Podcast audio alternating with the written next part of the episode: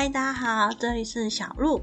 今天要探讨的主题是该不该给小孩补充维生素 D 呢？二零二二年十一月，蒙古针对小孩补充维生素 D 的大型双盲临床试验报告出炉。其实啊，在过去就有不少研究曾质疑额外的补充维生素 D 的效果。最近种种证据指出，额外补充维生素 D 对于骨骼的强度与生长。似乎不如过去的小型研究中的有效。如今，二零二二年底的这篇蒙古研究是针对蒙古十八所小学的儿童进行三年的试验，来探讨额外补充维生素 D 是否与孩童的身高、体重、腰围与体脂等生长指数有关。而此篇研究结果显示。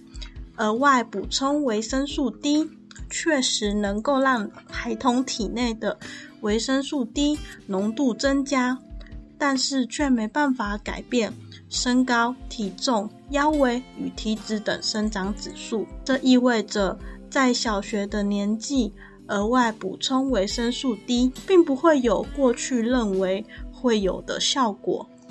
也就是说，可能是无法促进孩童生长。而作者也认为，并不会影响青春期的发育，所以一般小学孩童是不需要额外补充维生素 D 的哦。当我们在服用这类型的营养补充品时，除非本身真的很缺乏该物质，不然其实大部分的效果是有限的。因此，若身体状态造成生活的困扰，还是去看医生会比较好哦。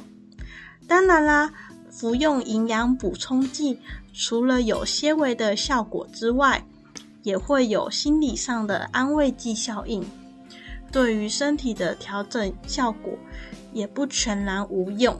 这次讨论的蒙古针对小孩的研究，在我们科学安心吃健康活迷路真相的粉丝团有详细的文献发表。大家都可以参考哦。那今天就先这样啦，拜拜。